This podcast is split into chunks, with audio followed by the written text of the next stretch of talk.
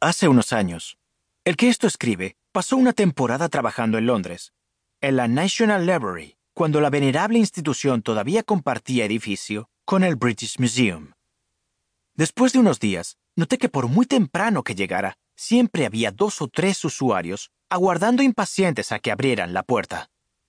Cuando Lugier apartaba solemnemente el cordón de la entrada, exactamente at nine o'clock, los susodichos salían disparados como galgos y se disputaban el asiento 07.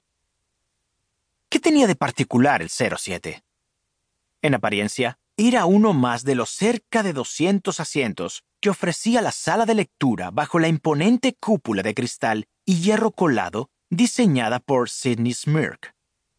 ¿Por qué se disputan este asiento? ¿Qué tiene de especial?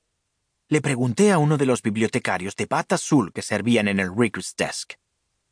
Se sonrió. Esperan recibir un soplo de inspiración del profeta, supongo.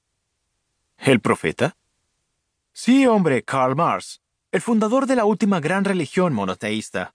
En ese preciso pupitre instaló sus posaderas durante años. Venía aquí en busca del sosiego tan necesario para un intelectual, que en su casa no tenía, aparte de por ahorrar calefacción. Ahí escribió gran parte de su obra. En aquel tiempo, no diferenciaba yo mucho a Karl de Groucho, el otro Marx famoso. Movido por la curiosidad, me dirigí a las estanterías de referencia y consulté la omnisciente enciclopedia británica.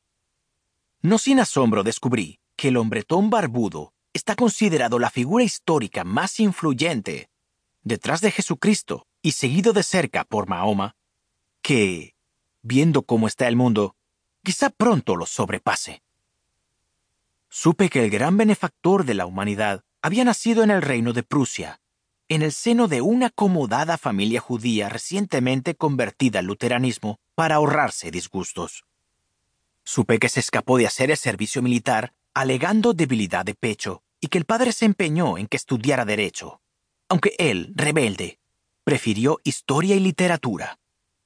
Supe que fue un alumno irregular y algo jaranero aficionado a la cerveza y al aguardiente, llegó a ser vicepresidente de la taberna de Treveris, un alegre club de estudiantes.